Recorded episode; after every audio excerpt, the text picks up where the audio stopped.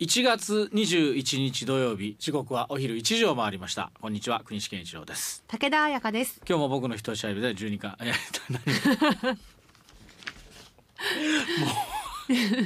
もうダメですね。もう一生残るんですよねこの今。今日も僕の言ったように12巻お寿司じゃないんだから、ね、何が12巻、えー、今日も僕の一人喋りで12分間お付き合いください。一生残るんですよこれね。はい。あポッドキャストにて。51歳の頃あんなこと言ってたんだなとか70いくつになった時にね、聞くことができると。ねあなただってずっと残るからね。はいえーということでございますが、まあ、そう考えたらこの一人喋りは結構あのとんちんかんなことを言った 言って言いっぱなしになってることが多いんで時々あの申し訳ございませんでしたってね、えー言ってるわけなんですけども申し訳ございませんでしたも今言えてなかったような気がします 申し申し訳ございませんでしたも言えないもうどういう申し訳ございませんでしたなんだっていうね、えーことで、えー、2分間も費やしてしまいました。まあ、実はねあの来週、えー来週からですね27日からですけど、まあ、僕にとってもね非常に嬉しい、まあ、イベントがあーこの岡山市内で開かれることになりました。もうこの一人喋りでもよく出てくるうー人なんですがあーチャールズ・チャップリンの映画祭が開かれることになりました。岡山市内。えー1月27日から岡山市北区丸の内のシネマクレールです。はまあ、このシネマクレールというのはねもちろんあのし岡山の方は有名ですけど、えー単館上映のね、まあ、いいわゆるあの大手のこう大ヒット映画を上映するというよりはこうドキュメントとかあとヒューマンドラマだとかね、えーまあ大衆というよりはそれぞれこう個々人のお皆さんの心に響く映画をピックアップして上映されている映画館でございます。そこで、えー開かれます、えーまあ、実は僕は日本チャップリン協会の会員です。えそんなのがあるんですか、はい、日本チャップリン協会という協会がありまして、もう幽霊会員ですけども。え会員ってどうやってなるんですか？え会費払ったらいいんです。あ申毎し込んで。年？いやあの もうそれは置いといて。この日本チャップリン協会はですね2006年に設立されました。えもう本当にチャップリン家とフランスにあるチャップリン協会の全面協力のもと、まあ、チャップリン研究の最新情報とかはいあと映画の公開情報などをそれぞれ共有しております。はいでその会長が大野博之さんという、まあ、脚本家の方なんですけど日本でのそのチャップリン研究の第一人者の方です。えーで今週火曜日にねその大野さんと電話つないで今回の映画祭についてお話をお伺いしました朝耳ラジオでね。でまあチャップリンですけども1889年の4月にイギリスで生まれまして、まあ、両親も芸人だったと、俳優だったと。ですが両親が離婚して、えーお母さんとお兄さんと3人でね、まあ、非常に、貧しい暮らしを幼い頃は強いられました。えーお母さんが少しその精神の病を患ってしまったために兄弟で、まあ、救貧院というね、えー貧しい人たちを救う施設に収容されたこともあります。まあ、ただこの頃の経験がね、えーチャップリンの作品の根底にあって、え笑いの原点にもなっています。えまああの生きていくために必要なのは、え想像力と、えー少しだけのお金っていうふうにチャップリンは言ってましたけども、まあ、とにかく笑う中に、えー弱者の視点から観点から人間のこう悲哀というのもね、えー描くのも非常に上手でした。さらに悪の権力に対して、えー常に戦い続けた人でもありました。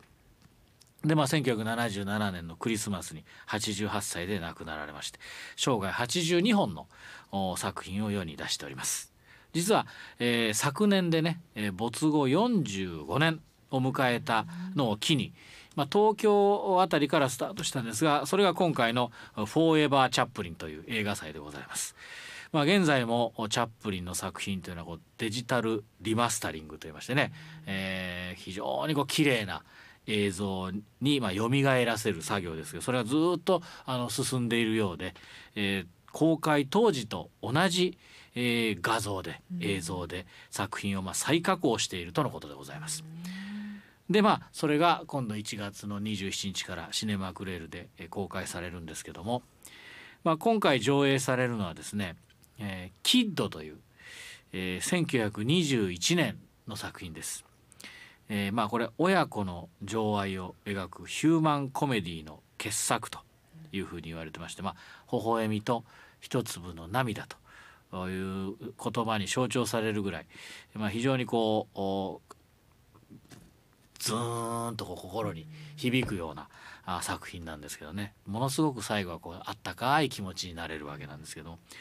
えーこのキッドはいわゆる母親に捨てられた、えー男の子をですね、えー拾ってチャップリンが育てるという、えそのチャップリンと子供の物語でございます。まあ、本当にあの有名なシーンもたくさんありますし、まあ、これぞまさに、えーチャップリンが幼い頃経験していたようなあ環境なのかなということがねよくわかります。えー子供とねそのチャップリンがあ本当にあの狭い家で暮らしてるんですけど朝起きて、えーその子があのパンケーキを焼くんですけども、はい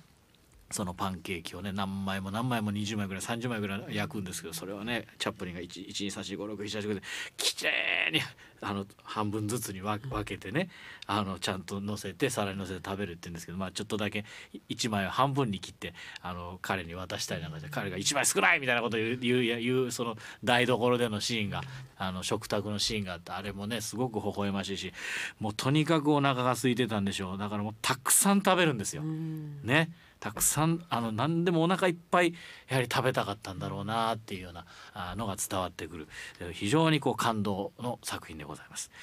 えそれから続いてはねパリの女性というこれ1923年に作られたんです。これ本当に珍しいんですけどチャップリンが監督に徹した作品で、えーこの作品の中にチャップリンは出てきません。内容は良かったんですけどチャップリンが出てこない作品だったんで興行的には大失敗してしまう。これも上映されますで続いて、えー黄金鏡時代という、えーこれがですねもう喜劇王チャップリンのもうそのおなんて言いますかねパントマイムだとかあ芸の頂点とも言えるぐらい素晴らしいこういろんなパントマイムがこの、えー黄金狂時代では、えー登場します。あのフォークと、えーバターロールを使って、えーダンサーのおパントマイムをやるんです。うん。足足に見立ててねはい。フォークと。でパンが靴ですね。フォークが足で。うん。それで両足をあの動かすような、えーパントマイムだったり。あと、えーこれもあの雪山の中で遭難遭難してというかもうゆ吹雪の中あー何も食べるものがなくなってチャップリンが片足の靴を茹でて革靴を茹でて食べるシーンとかね、うんもうこれも有名名あの有名なシーンなんですけど、そういうのが生まれたあー映画でございます。えーもうお歴史、まあ、映画史上に輝く名場面でつなぐ壮大な人間ドラマと、えー人間はそのお金に対してどこまで貪欲なのかというようなことも考えさせられます。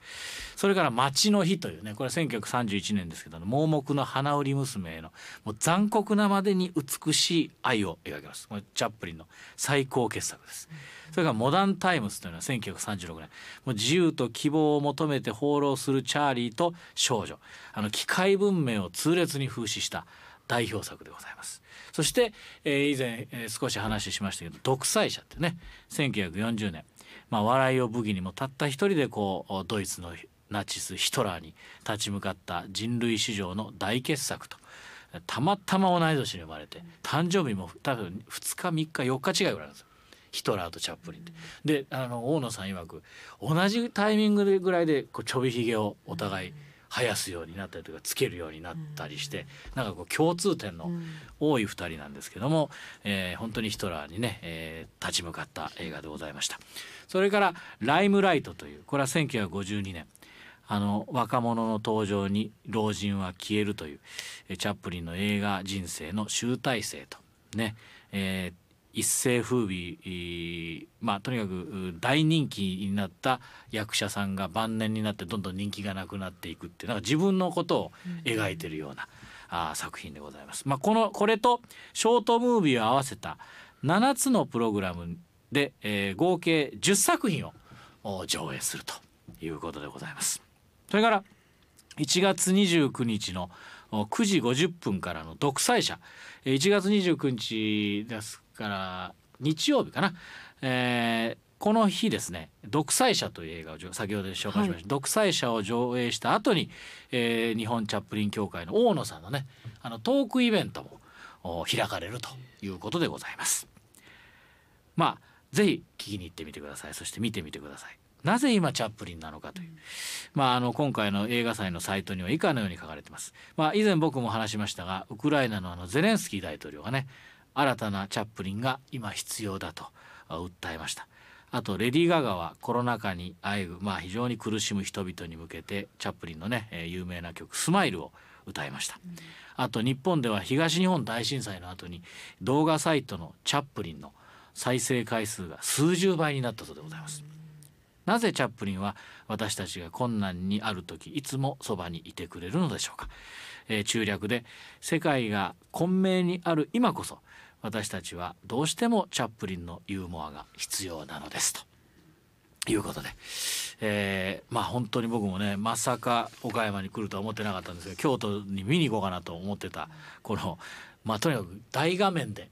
えーお家のねテレビで見るのも DVD もいいんですけども大画面で見るしかも映像が非常に美しく再現されたチャップリンの映画は本当にこれを逃すとなかなかもう次見る機会がいつになるかわからないと思いますんでねぜひあの大いに笑っていただいて涙していただきたいと、えーシネマクレール丸の内で1月27日から